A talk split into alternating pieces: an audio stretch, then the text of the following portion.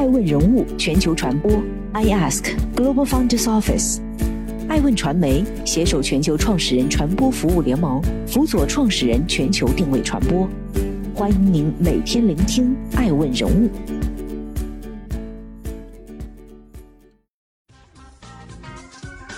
Hello，大家好，欢迎大家的守候。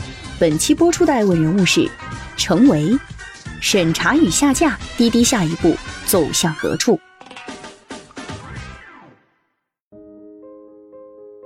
本周五，在滴滴上市几天后，中国监管机构对滴滴实行网络安全审查。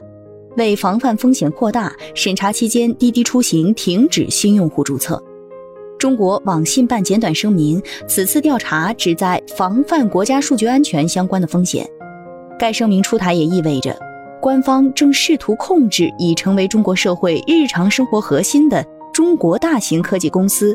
并加强对这些公司持有数据的监控。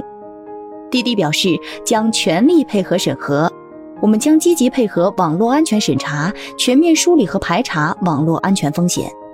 作为占据中国大半市场的打车公司，滴滴是四月份中国反垄断机构传唤的三十四家科技公司之一。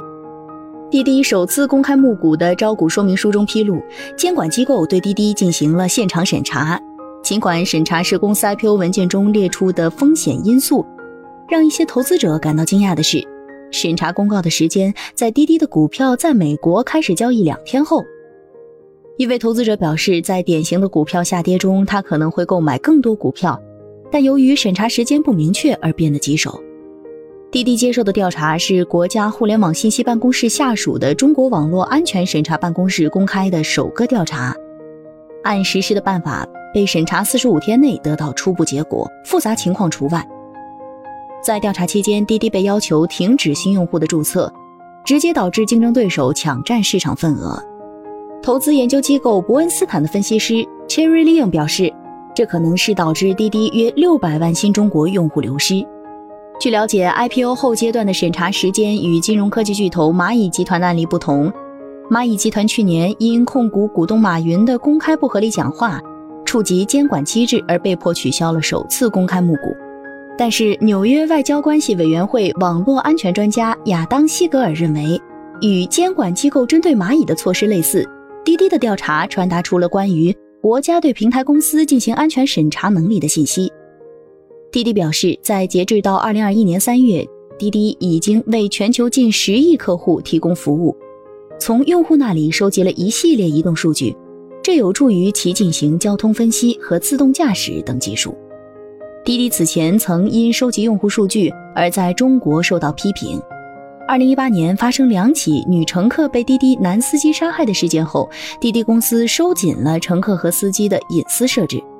该公司在十多个国家开展业务，声明其在收集、传输、使用和存储用户数据方面遵循严格的程序。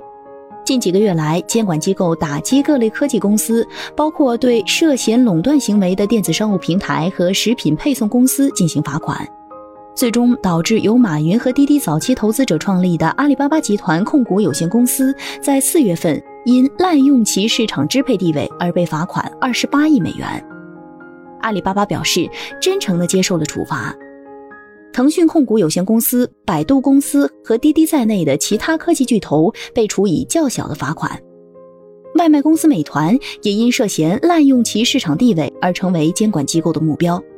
在公众的监督下，该公司的价值在五月份大幅下跌。在美国上市首日，滴滴的股票在 IPO 筹资约四十四亿美元后小幅上涨。Dealogic 的数据显示。这仍然是自2014年阿里巴巴股票上市以来，中国公司最大的 IPO 交易。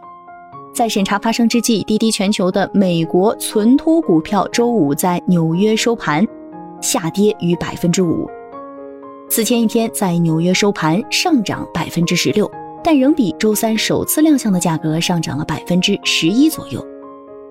实际上，滴滴出行 App 上市以来就一直深陷在舆论漩涡之中。出事、约谈、整改，以此类推，不断循环，似乎已成为滴滴永远解不开的魔咒。爱问人物认为，当能力越大，责任也就越来越大。对于滴滴而言，按要求认真整改存在的问题，保护好用户的隐私和信息安全，承担好企业的社会责任，才是滴滴公司的长久生存发展之道。